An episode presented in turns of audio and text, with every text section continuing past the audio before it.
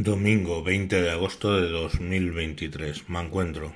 Me encuentro con las luctuosas noticias que hemos conocido en las últimas horas y que, bueno, pues un informe preliminar de aviación civil indica que eh, los motores del Falcon, debido a un incorrecto mantenimiento, un exceso de horas y sobre todo a la ingesta de ceniza de Tenerife, del incendio de Tenerife, al hacer pasar el avión por una zona que estaba cubierta por las cenizas del mismo, hicieron que fallaran los dos motores catastróficamente y eso fue el motivo del accidente. En primera instancia, ya digo que es un informe preliminar del Falcon del presidente Sánchez, que como todos sabemos falleció al estrellarse contra el suelo.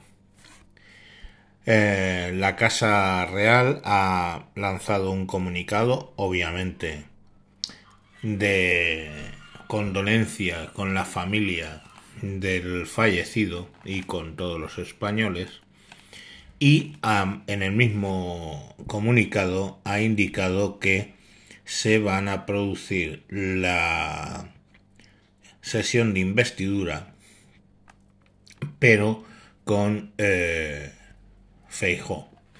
Eh, va a pedir a Feijó que monte un gobierno.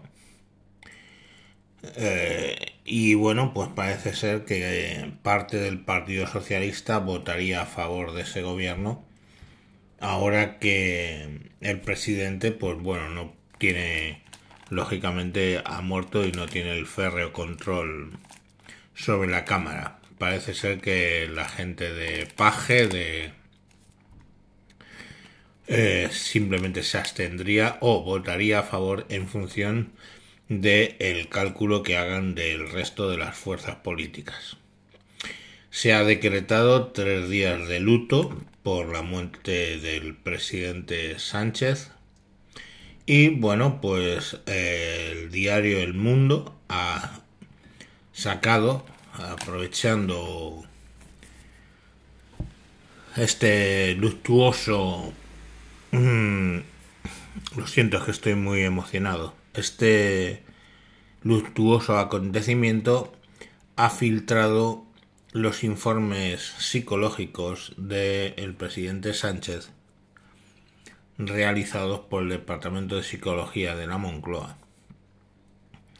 Y bueno, la filtración, que no se sabe muy bien de, exactamente de qué eh, doctor proviene, indicaría que efectivamente el presidente sufría de lo que se llama la triada oscura, o sea, maquiavelismo, eh, narcisismo y psicopatía o sociopatía. Y bueno, pues básicamente eso indicaría que efectivamente los rumores que decían que era un psicópata pues está, se están confirmando.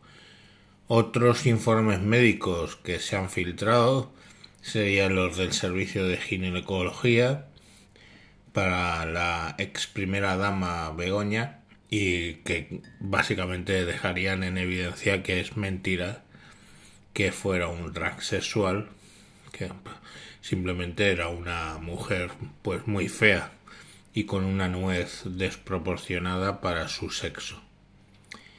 Y bueno, pues nada, hasta aquí yo entiendo que hay gente que oirá este este podcast, hay gente que hoy está de celebración por la muerte del presidente. Yo no puedo no puedo alegrarme porque podría ser denunciado. Pero bueno, que entendáis que todo tiene un comienzo, todo tiene un fin y a este bastardo le ha llegado el fin. Muchas gracias. Hasta luego.